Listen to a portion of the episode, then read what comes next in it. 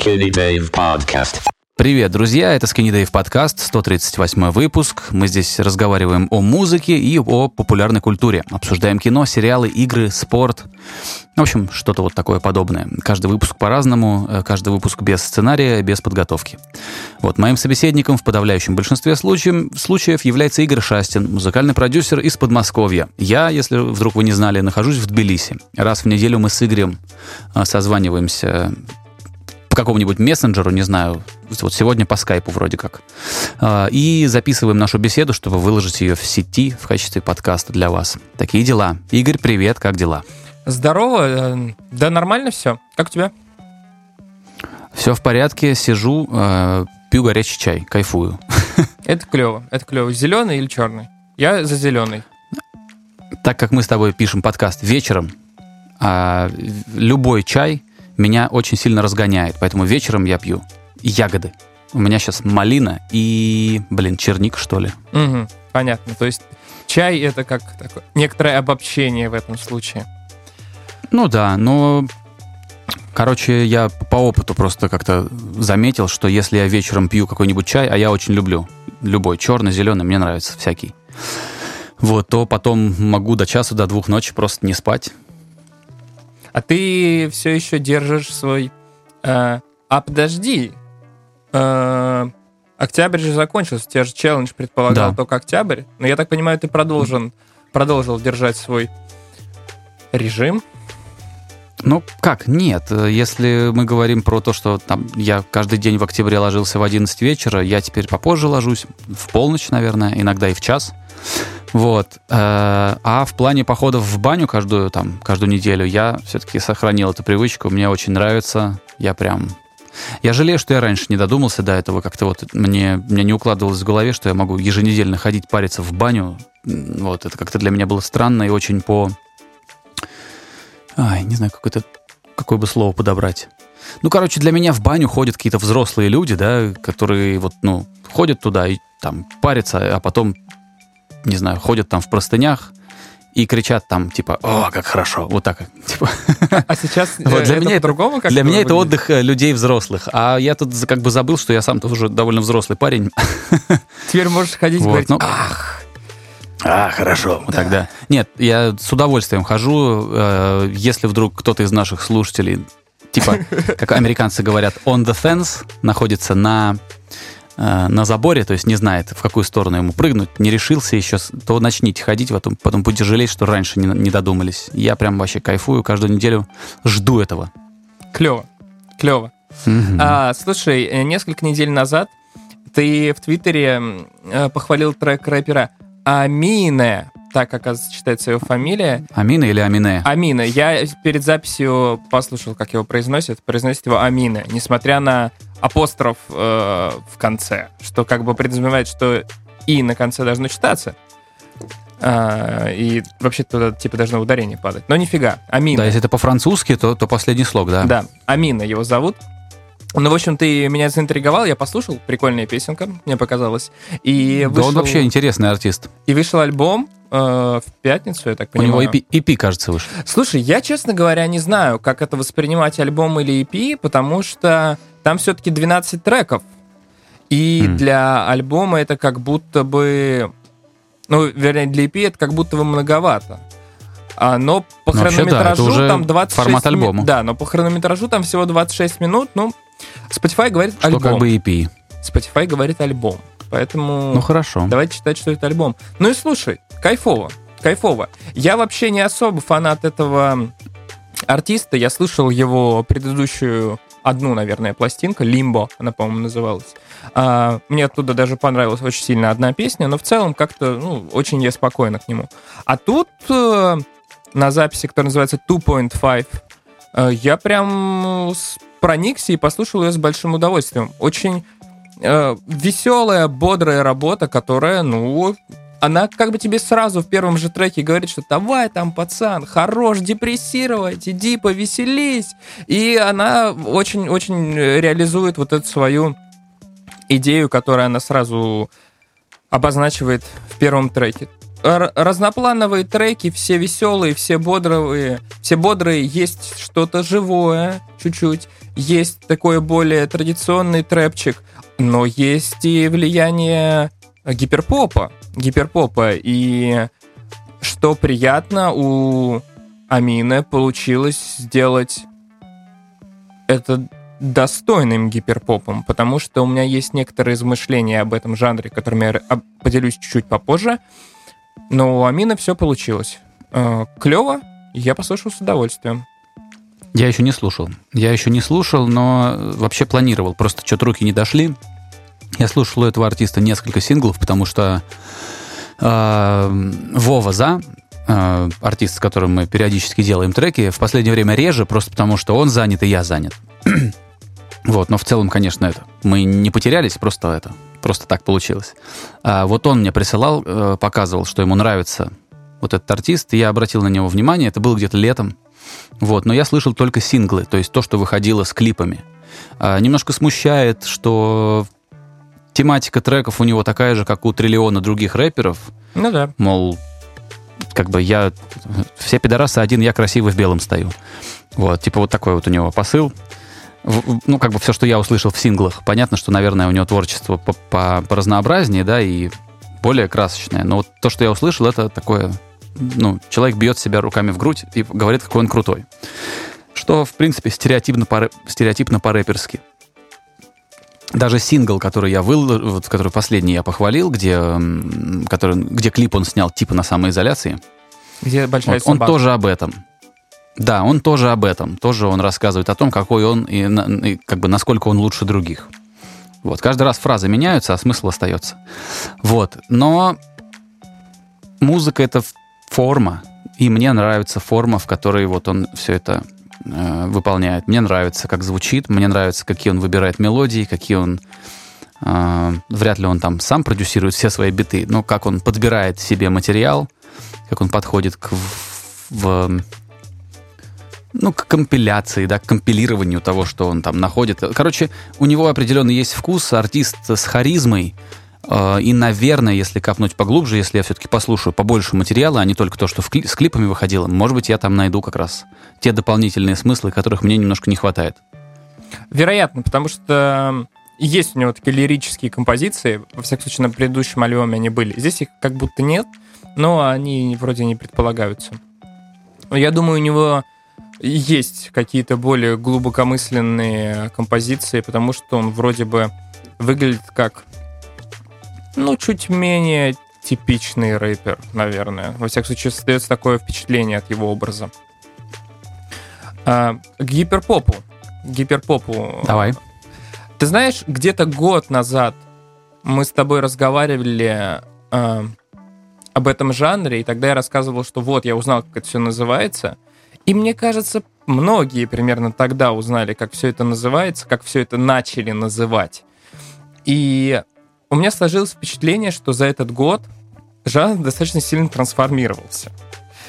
Потому что там, не знаю, год, может быть, до этого, когда говорили о гиперпопе, называли исполнителей типа Софи, э, говорили обязательно о Чарли XX и о ее продюсерах типа Эйджей Кука, говорили о коллективе 100 Gex. А, Да-да-да, сумасшедших. И да, это все гиперпоп, безусловно. У него есть вот этот вот э, электронный, немного такой баблгам звук у него часто ломаные ритмы, у него есть определенная специфика в том, как непосредственно он звучит. И это был такой некоторый ком из жанров, и мне кажется, что одной из важнейших характеристик того, э, что называли гиперпопом год и более назад, было то, что он очень комплексный с точки зрения композиции. В плане того, что там могло Комплексный происходить... в плане сложный, да? Э, ну, э, как сказать, я сейчас поясню. Комплексный я имею в виду, что он как будто состоял из лоскутов. То есть в одном треке могло, mm-hmm. могла, mm-hmm. мог быть э, ритм под прямую бочку, потом какой-нибудь дроп в другом стиле, что-нибудь еще. И это, на мой взгляд, роднило, например, э, гиперпоп с э, кей-попом, который тоже очень-очень эклектичный в своем наполнении жанр. И это прикольно. Это прикольно, что у более европейской, что ли, музыки появился какой-то жанр, который эклектичен в, своем составля... в своей составляющей. Но как будто бы через год половина вот этих вот атрибутов, э, которые, как мне казалось, важны для жанра, они отпали. И, и все нормализовалось, и да? Все, и стало ну, по правилам работать. Стали работать гораздо сильнее по правилам, и в целом это э, жанр, э, гиперпоп как жанр стал менее андеграундным, более мейнстримным знаешь, и стал проще. Знаешь, знаешь почему? Туда пришли деньги, Игорь, и вместе с деньгами туда пришли люди, которые типа сто лет уже делают музыку, и они решили и на этой грядке что-то заработать. Это, я думаю, что вот э, профессионализм немножко погубил этот жанр. Возможно, возможно. Еще, мне кажется, его погубили, честно говоря, рэперы. А, Которые ну, хотят, хотят на этот поезд тоже немножко запрыгнуть. Да, конечно. Но, э, типа, в итоге от всего вот этого разнообразия, что было в гиперпопе, осталось, остались синтезаторы, которые такие веселенькие, очень электронные, нарочито неживые. Они остались. А, иногда очень редко остались какие-то заходы во что-нибудь с прямой бочкой. Иногда осталось чуть-чуть... Э, ну, другой 808 бас, там что-нибудь еще другое. Но в целом, короче, от гиперпопа взяли пластмассовые синты, и на этом все. И теперь э, э, все, где звучит пластмассовый синтезатор, я немножко утрирую, но Еще примерно покрошенный каким-нибудь биткрашером, наверное, да? В лучшем случае. Это стало все mm-hmm. гиперпопом. И это, конечно, ну, немножко... Не. Потому что казалось, что да, жанр да, да. позволяет тебе достаточно сильно раздвинуть, раздвинуть рамки. Тот же самый 808 бас, который стали бесконечно впендюривать и тут. Это очень лимитированный инструмент. Ты можешь сделать, ну, много чего ты не можешь сделать в связи с спецификой этого тембра. А гиперпоп как не тебе знаю, позволял я, я бы очень поспорил сильно здесь. Я, Слушай, я поспорю с тобой, но ну, продолжай. Я не люблю... Мне кажется, что 808 бас э, не может играть очень сложно, допустим, играть что-то такое типа стаката, да, такие рваные ритмы на 808 басу, при этом не привлекая им миллион внимания. То есть либо он очень э, гулкий, просто чтобы гудеть внизу, но при этом он не играет никакую мелодически ритмическую роль. Либо он очень-очень яркий, и он сжирает нахрен все. Короче, мне я я люблю 808 бас, бас, бас, но э, все-таки я считаю, что есть определенные вещи, с которыми он плохо справляется. И не надо просто это с ним делать. Но это ладно. Это про другое, про другое. Про другое. Вот.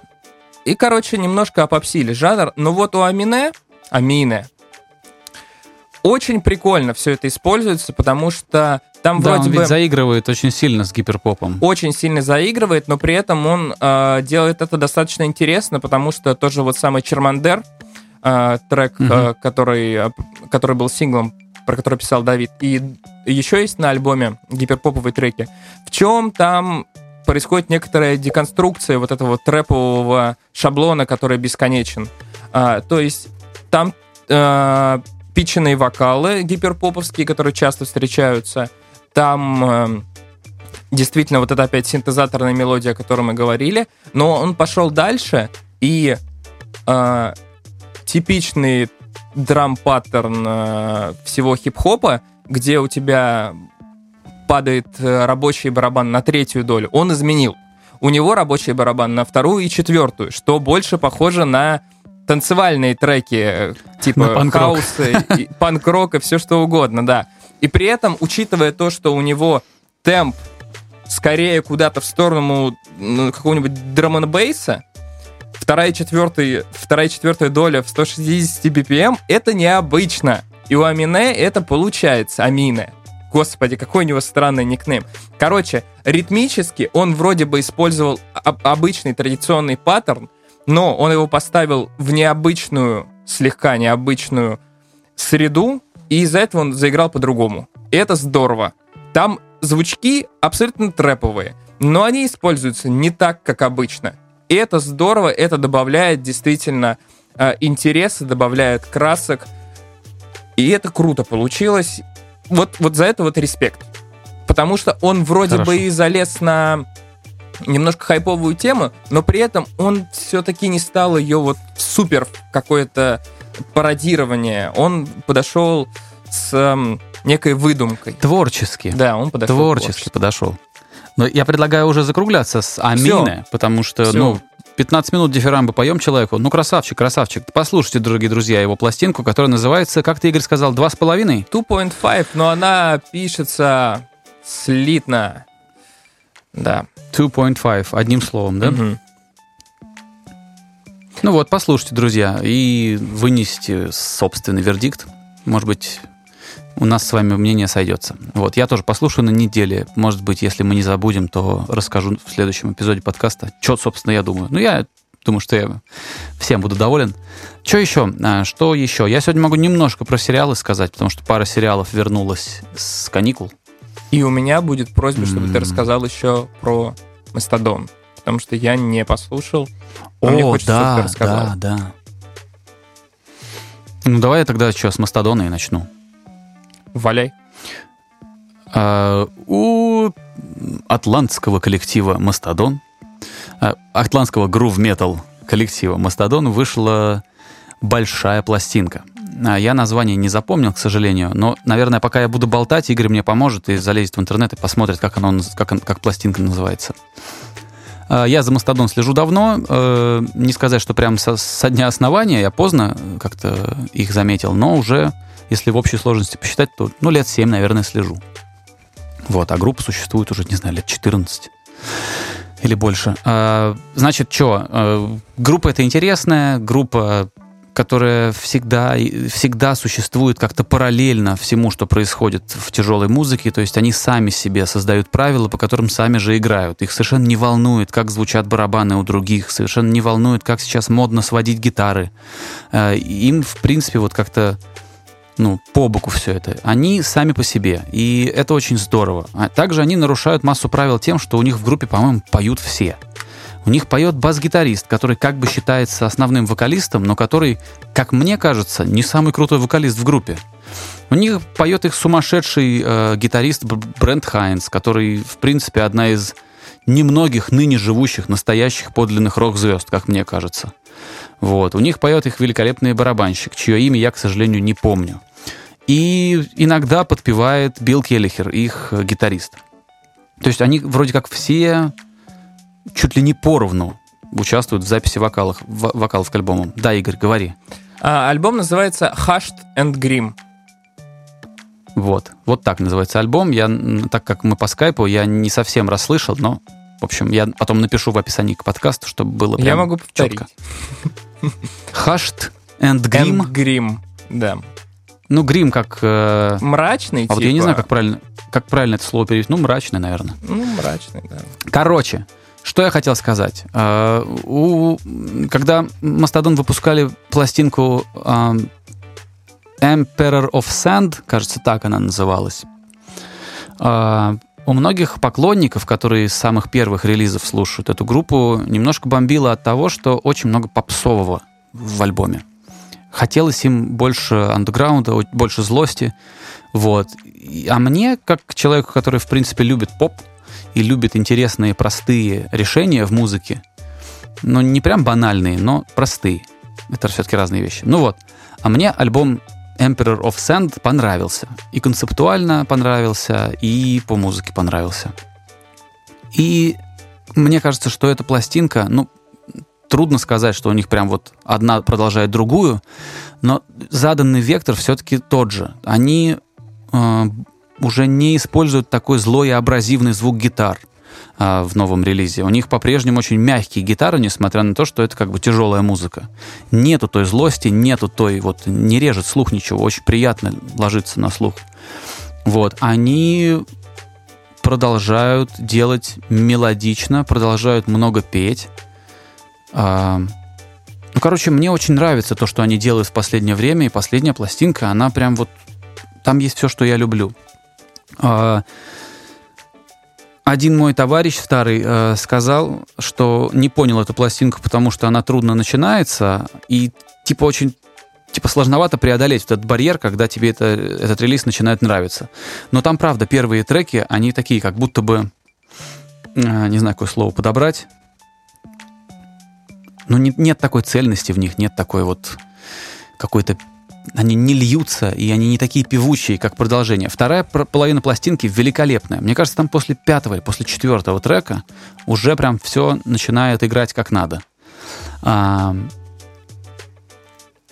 появились медитативные вещи очень, то есть э, уже как будто бы эта группа не хочет, чтобы ты качал головой да, на стадионе, а как будто она хочет тебя в какой-то транс погрузить. И это круто.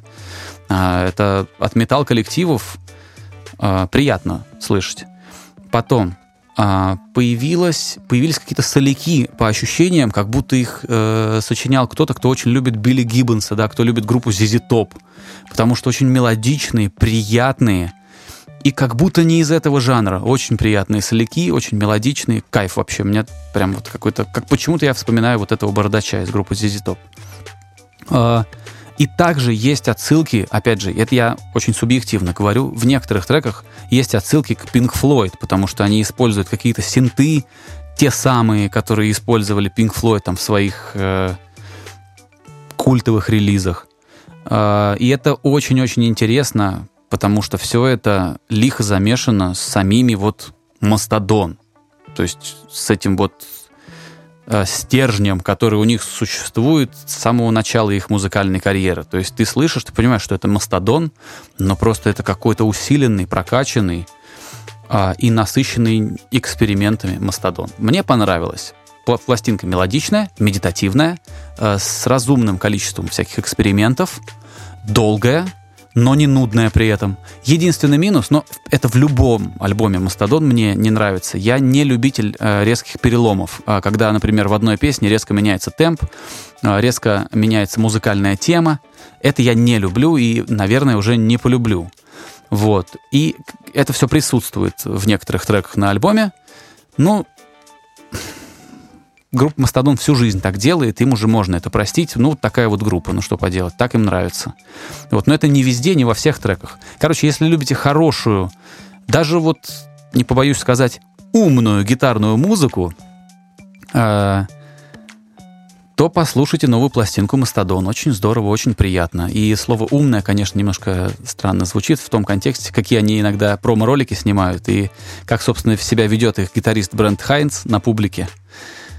Вот, но, тем не менее, умная, клевая, мелодичная гитарная музыка. Очень советую.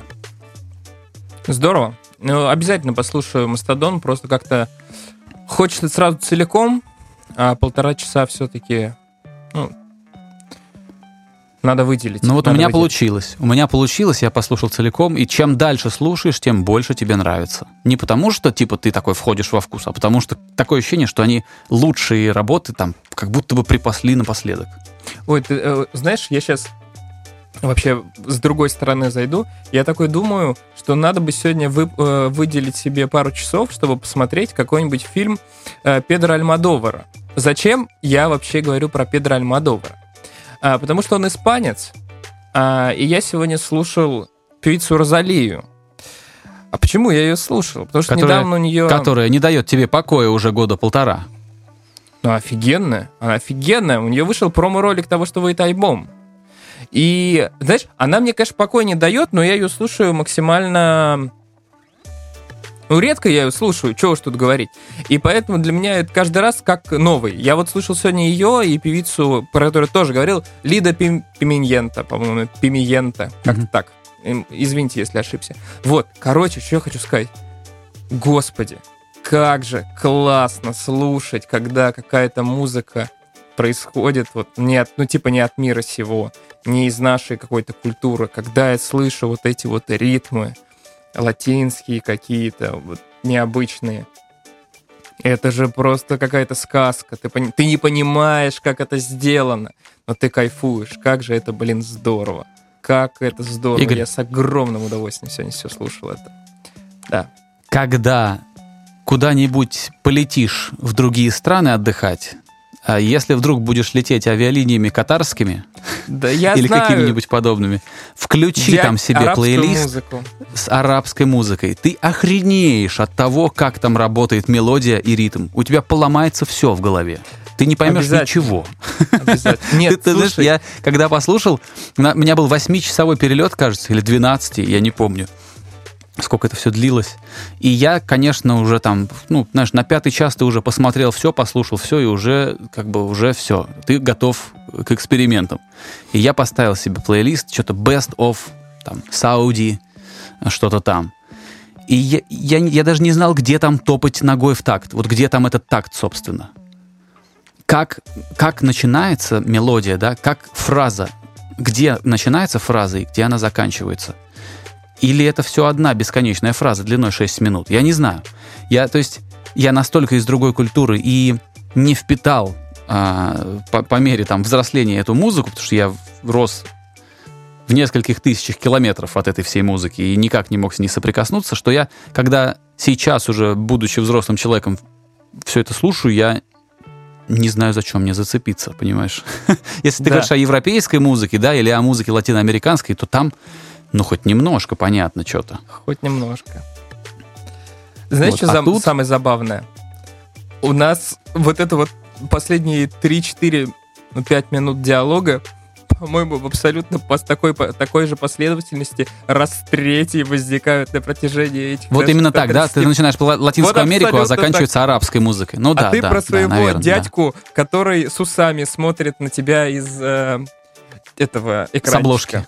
Да, да. С обложки, да. Да. Дядька с усами, которого знают все, все арабы в мире, который как бы звезда, но ты понятия не имеешь, что он вообще существует. Это как, знаешь, как показать Стаса Михайлова какому-нибудь американцу. Он скажет, а, окей, это вот это у вас звезда? типа, да. Да. Ну ладно, я на самом деле в качестве перебивки все-таки ее использовал. А теперь э, рассказывай, что ты там смотрел. А мы про эти сериалы уже разговаривали в этом подкасте, но они уходили на каникулы и сейчас вернулись с новыми сезонами. Я хотел рассказать, сказать несколько слов про сериал Succession, а, как на русский перевели, наверное, «Наследники». «Наследники». И про сериал Morning Show, утреннее шоу, которое снял, снял Apple. Значит, что мне нравится в сериале Morning Show? Что оно дает шансы а, всяким комедийным актерам а, показать, что они все-таки не ограничиваются комедийными ролями и им гораздо шире могут работать и в разных других э, не хотел говорить это слово, ипостасях могут предстать перед зрителем. А значит, вот Стив Карелл, который все привыкли, что он комик, и все так и ждут, когда он заорет и что-нибудь сделает глупое. Вот Стив Карелл прекрасно драматические роли играет. А, и он хорошо сыграл в первом сезоне и во втором сезоне, который вот сейчас вышел, утреннего шоу. У него нормальная мужская роль. Прям вот он там не хохмит, не кривляется, и он замечательно выглядит. А, Конечно, у кого-то, кто сильно-сильно пересмотрел фильмов со Стивом Кареллом, может быть когнитивный диссонанс, да, что так это ж тот мужик, который типа хохмит, там ржет и вот это все. Может непривычно так видеть его в таком амплуа, но все очень хорошо.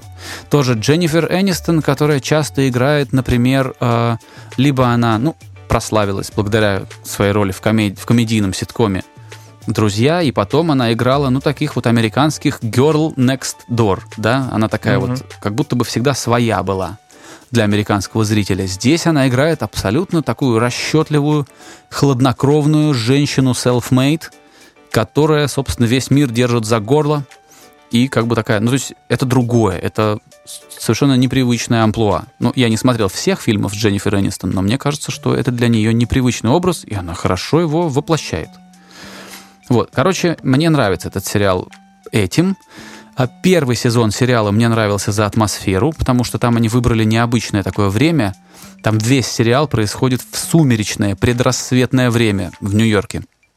Это тоже очень интересно, какая цветовая температура у сериала, как он воспринимается визуально. Это же все придумывается, наверное, сильно, до того, сильно заранее придумывается, еще до того, как операторы приедут на съемки. Вот очень красиво все было сделано. Ну и затронута была тема вот этих вот сексуальных скандалов, домогательств, злоупотребления служебными полномочиями, там, и вот этого всего. А, Движение МИТУ, э, движение против расовой дискриминации, сексуальной дискриминации. Это, в общем, Apple запрыгнул на этот поезд и ну, неплохо сработало, неплохо так показало эту тему в первом сезоне. Второй сезон лишился того, что мне нравилось в первом. Там теперь все происходит как будто бы днем. И, то есть как будто поменялось все, температура сериала, все, он как бы другой, он стал более обычный. Вот. И он больше похож теперь на сериал типа «Богатые тоже плачут». Нам показывают ультразнаменитых, суперобеспеченных людей, которые сильно-сильно страдают от того, что у них в жизни происходит. А... Да и по ощущениям чуть больше стало вот этой вот желтизны, мыла сериального вот этого вот чуть-чуть, чуть-чуть более... Ну, не хочется прям вот сильно-сильно говорить пошло, но чуть-чуть пошловато, как будто бы вот послабее сезон. Такое мое ощущение. Естественно, я его досмотрю. Если развязка будет сильной, то, наверное, и следующий посмотрю. Знаешь, э, Денис Косяков, э, с которым мы приятельствуем уже много лет, и с которым у нас иногда сходятся э, вкусы. Мы с ним примерно одни и те же сериалы любим, фильмы, если речь не идет о российских сериалах. Он, как правило, любит что-то, а я не припомню какой-то отечественный сериал, который мне бы понравился. Но в западных продуктах мы почти всегда, у нас совпадают мнения. Так вот, он отличную фразу сказал. Он сказал, что фильм хорош настолько, насколько хорош финал. А, и это очень-очень метко. И вот в этом сезоне утреннего шоу, вот если будет сильный финал, если будет интересный, тогда, наверное, не зря смотрел. А если будет слабый, то просто я третий не буду смотреть. Это что касается утреннего шоу. А, Следующий сериал Succession, Наследники. И мне кажется, что этот сериал прям, ну, просто не на голову, а просто на несколько, на несколько уровней выше, чем очень-очень многие сериалы драматические, которые сейчас выходят. А, я не знаю, как это объяснить, я не знаю, как это там киношным языком можно назвать, но а, значит, когда ты смотришь сериал «Наследники», сериал «Succession», его нужно смотреть очень внимательно, потому что там все, что происходит, ты должен как бы между строк читать. Ты не понимаешь ничего из диалогов, а вернее как, ты из диалогов понимаешь только то, что ты должен интерпретировать эти диалоги э, для того, чтобы ну, цельную картину получить. Там все между строк, там все на полутонах, там все на взглядах каких-то, на каких-то это гораздо более тонко сделанная работа. Мне кажется, что она... Я даже... Мне, мне грустно от того, что этот сериал может быть не такой популярный, как другие, потому что он не такой простой. Э, это первое, почему это круто. Э, что еще? Я не знаю, кстати, какой сейчас сезон вышел, но все, что выходило блестяще, не знаю, два сезона уже вышло или один. Вот сейчас вышел новый, и он идет. И он тоже великолепен. Э, блестящая актерская игра. Ни одного до конца положительного или до конца отрицательного персонажа. Э, все все сволочи, в общем, в этом, в этом шоу. Э, но каждая сволочь по-своему. И, конечно, это тоже... Короче, это какое-то прям почти искусство. Это прям классно. Замечательный саундтрек. Просто офигенный саундтрек. И он так написан интересно, что это такой музыкальный язык всего сериала. Понятно, что все стараются так сделать, но тут композитору, к сожалению, не знаю, как его зовут, удалось прям хорошо. Это прям э, очень здорово, очень классная работа. Вот. И что еще? Ну, это типа очень крутая политическая драма. Только это не о политике в плане там Белый дом, какие-то президенты, нет. Это про бизнес больше, но все, что там происходит между людьми, это исключительно политика. Причем такая, э, как американцы говорят, макиавелиан. То есть, э, как вот как у Макиавелли написано, у Никола Макиавелли в его не знаю, средневековой книжке, она очень старая, я не знаю, когда она там была написана. Вот там прям вот все так же, хладнокровно, жестоко, бесцеремонно. И э, ну как бы сказать, вообще без, без прикрас. Короче, очень крутой политический, драматический э, сериал про людей, каждый из которых глубоко несчастный. Вот, наверное, так. Знаешь, на самом деле, э, не в первый раз ты уже говоришь об этом сериале, но как будто в этот раз мне захотелось его посмотреть. Не знаю, не знаю я что-то такое другое сказал в этот раз. Но не знаю, но ты начни, конечно, ты поставь первый сезон, а, тебе нужно ну, будет преодолеть, а, тебе нужно будет преодолеть, наверное, немножко новые актеры, какие-то незнакомые лица. Там, кстати, брат Макалея Калкина блестяще играет. Такого ублюдка!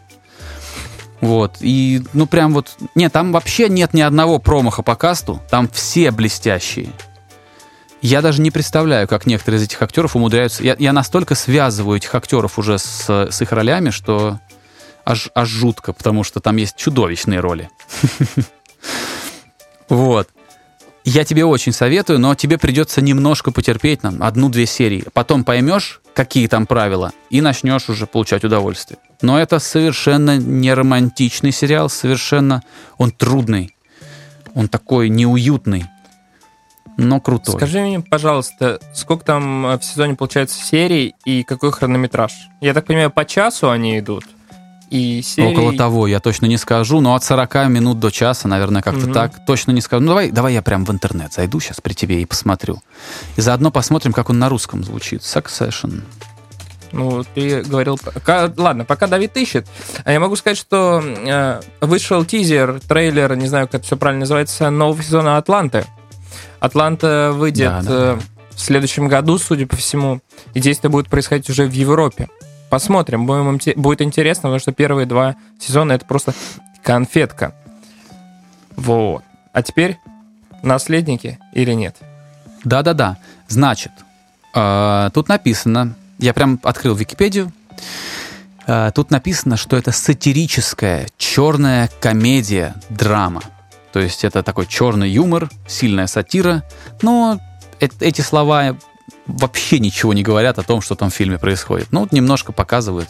Короче, началось оно все в 2018 году, и это, как мне кажется, закономерно и неудивительно, это HBO. Они умеют делать большие, клевые проекты. И HBO не обосрались с выбором нового кандидата на великий сериал. Succession имеет все предпосылки стать великим. Вот. А, серии... Сейчас посмотрим. Погоди. Да, э, сейчас идет третий сезон. А, до этого вышло два. Продолжительность ну, как у все и у HBO, как «Игра престолов», как «Сопрано», я так понимаю, ну, час, грубо говоря. Тут происходит. написано от 56 до 70 минут. Прям написано. Для таких вот любопытных, как ты.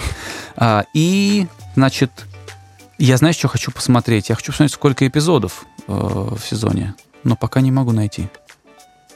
Слушай, ну 10, наверное, не знаю, не больше. Ну, вероятно. А, вот, сейчас, погоди, 10, да, 10 в первом, 10 во втором или 9. И сейчас вот третий вышел, в нем вышло три эпизода, замечательных совершенно эпизода. Слушай, ну... Ну и там, там попадаются такие шутки смешные, такие мощные шутки, что прям... Обращу свое внимание. Обрати, обрати, ты, ты, не, ты как бы не пожалеешь. Это, знаешь, очень трудно бывает что-то начать смотреть, потому что все советуют. Иногда приходится побороть. Я, я так начинал смотреть прослушку несколько раз, и несколько раз бросал, а потом посмотрел и понял, что все все-таки того стоило. Понимаю. А, скоро Кстати, будет... а какие, какие э, премии есть?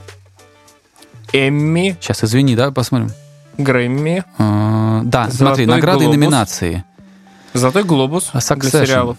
А ты, ты уже залез, да? Ты в интернете, ты смотришь Нет, уже? я, я тебе просто говорю, что сериалы дают золотой глобус. Золотой глобус номинация есть. Critics Choice какие-то менее такие. Гильдии сценаристов номинирована. А Бафта. Бафта ценится победили. в роли, кстати. Да, да, да, престижная. Победили они э, как лучшая международная программа. Так, такая вот номинация. Затем, что еще? Да, посмотрим, что победили. Фильм а, «Американский институт кинематографа», «Золотой глобус», а, «Лучший актер телевизионной драмы». А, ну, так нормально, тут, тут сплошь зелененькие эти флажки, то есть пополам номинация, знаешь как, количество номинаций и побед равное примерно. То есть, типа, 20 раз номинировали, 10 раз победили. Вот, и лучшая мужская роль, и выдающаяся драма серии, короче, много. много. Эмми там, раз, сейчас скажу, раз, два, три, четыре, пять, шесть, семь статуэток Эмми. Прикольно. Да, не дурно. Прикольно. Нет, ну там все замечательно, конечно. Я не знаю, по сериалам я еще посмотрю, когда выйдет «Ковбой Бибоп». Он выйдет 19 ноября, сериальный его вариант. То есть это когда-то было аниме, теперь это будет сериал. И э, чем он, собственно говоря, ценен? Тем, что все говорят, что там какой-то потрясающий джазовый саундтрек. Ну, то есть там, собственно, бибоп и играет. А, вот Мгм. сняли сериал, выйдет на Netflix 19 ноября. Вот мне сейчас я посмотрел. Будем, будем глядеть. Должно быть интересно. Т- э, трейлер был классный. Но э, оригинал я не смотрел, и мне будет только даже лучше, что я не смотрел оригинал. Потому что я вон смотрел ремейк Олдбоя, и мне понравилось. А всем, кто смотрел оригинал, все плевались. А я не смотрел ремейк, я только оригинал смотрел. Ну и, наверное, тебе и не надо, потому что я говорю, все, кто смотрели Мне ремейк, очень понравился Олдбой, кстати. Корейский Олдбой, Его- да? Я понимаю, да, да, да, корейский. А вот я смотрел Да, мне американский. очень понравился. Я его два раза смотрел, да, мне понравился. Я говорю, мне и ремейк понравился, но оригинала Мгм. не смотрел. Вот. На самом деле, мне кажется, можно заворачивать. Можно, уже, заворачивать можно уже. и Тут не тянуть лямку. красившую точку и не придумаешь. Что тут еще выдумывать? Еще пять минут о чем-то намеренно разговаривать? Не будем мы это делать.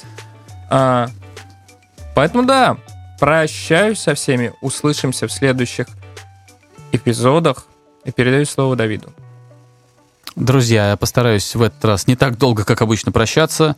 Э, Несколько вещей, которые нам нужно принять за привыч... сделать нашей привычкой. Оставьте комментарий под этим подкастом, где бы вы его не слушали. Напишите, что вы думаете, поделитесь там любимыми сериалами, расскажите что угодно. Оставьте комментарий, в общем. Также не забудьте поставить лайк, если платформа, на которой вы нас слушаете, предп- предполагает э, лайки. Вот поставьте какой-то рейтинг. А, В общем, любая ваша активность помогает этому подкасту продолжать существовать. Всем спасибо, берегите себя, будьте здоровы. Пока. Пока.